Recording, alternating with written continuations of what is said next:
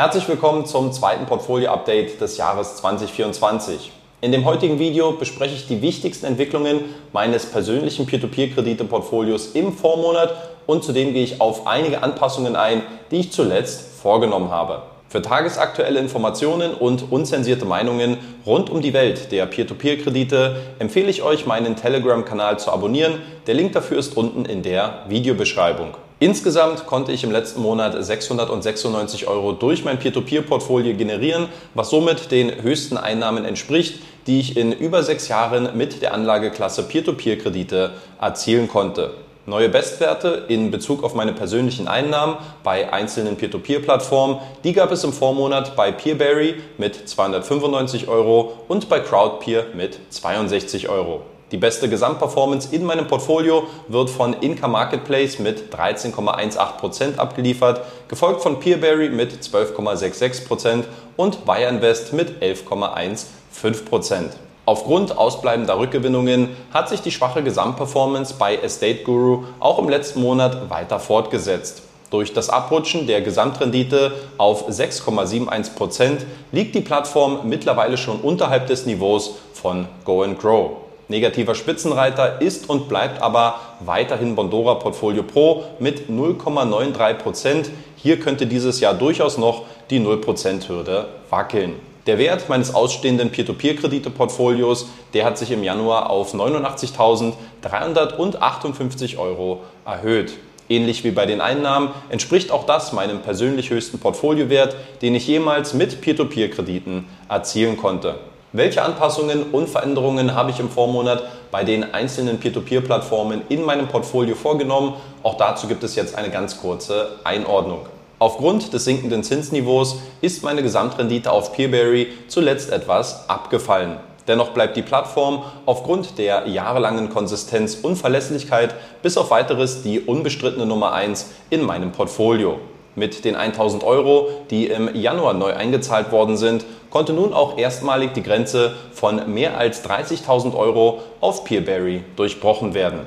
Auch bei Escated sind im Vormonat 1000 Euro hinzugekommen, was wiederum dem 14. Monat in Serie entspricht, in dem ich neues Geld auf der Plattform eingezahlt habe. Die neuen Gelder wandern aktuell ausschließlich in die AFAFIN-Strategie, weil hier das aus meiner Sicht beste Rendite-Risikoprofil angeboten wird. Sollte der Cash-Drag weiter zunehmen, werde ich gegebenenfalls einen Monat mit weiteren Einzahlungen aussetzen. Da die Cash-Drag-Phasen häufig aber nur temporärer Natur sind und nur wenige Tage andauern, ist eine Umschichtung aktuell nicht geplant. Bei Inca Marketplace sind zuletzt die vollständigen Rückzahlungen von Vivus geleistet worden, womit eine meiner beiden Bedingungen erfüllt ist, um mein Investment weiter auszubauen.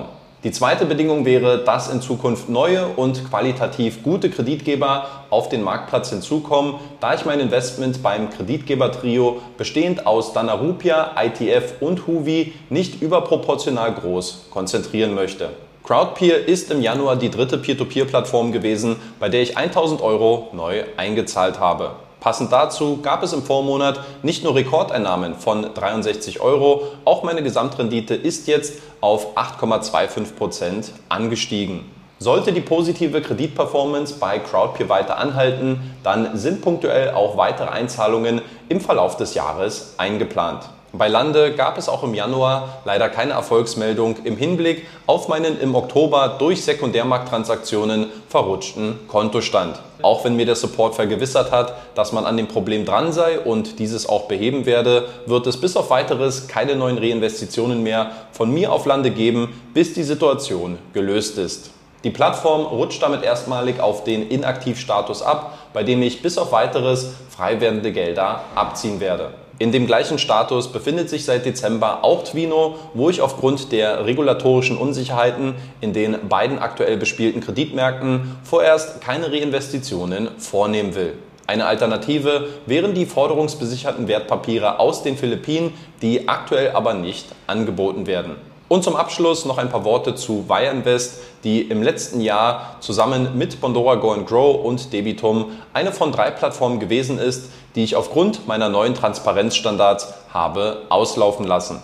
Aufgrund der aktuell wenigen Peer-to-Peer-Alternativen in der Breite, bei denen ich mir vorstellen kann, mein Investment weiter auszubauen, werde ich Wire Invest ab Februar 2024 vorübergehend wieder reaktivieren.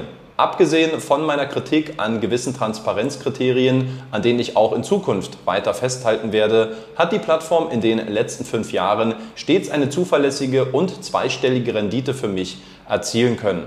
Auch der Wire SMS-Konzern ist finanziell wieder deutlich stabiler aufgestellt und auch der Support kümmerte sich zuletzt wieder deutlich aktiver um die Interessen seiner Investoren. Von daher ist es für mich eine Art Neustart auf Probe und ich hoffe, dass Wire Invest die verbliebenen Baustellen im Verlauf des Jahres noch beheben wird. Das war es dann auch schon mit dem zweiten Depot-Update des Jahres. Ich sage danke fürs Zuschauen und schreibt mir gerne mal in die Kommentare, welche Anpassungen ihr zuletzt in eurem Portfolio vorgenommen habt. Ansonsten nicht vergessen zu liken, zu abonnieren, falls noch nicht getan. Und wir sehen uns dann schon beim nächsten Video wieder. Bis dahin, haut rein, Leute. Ciao.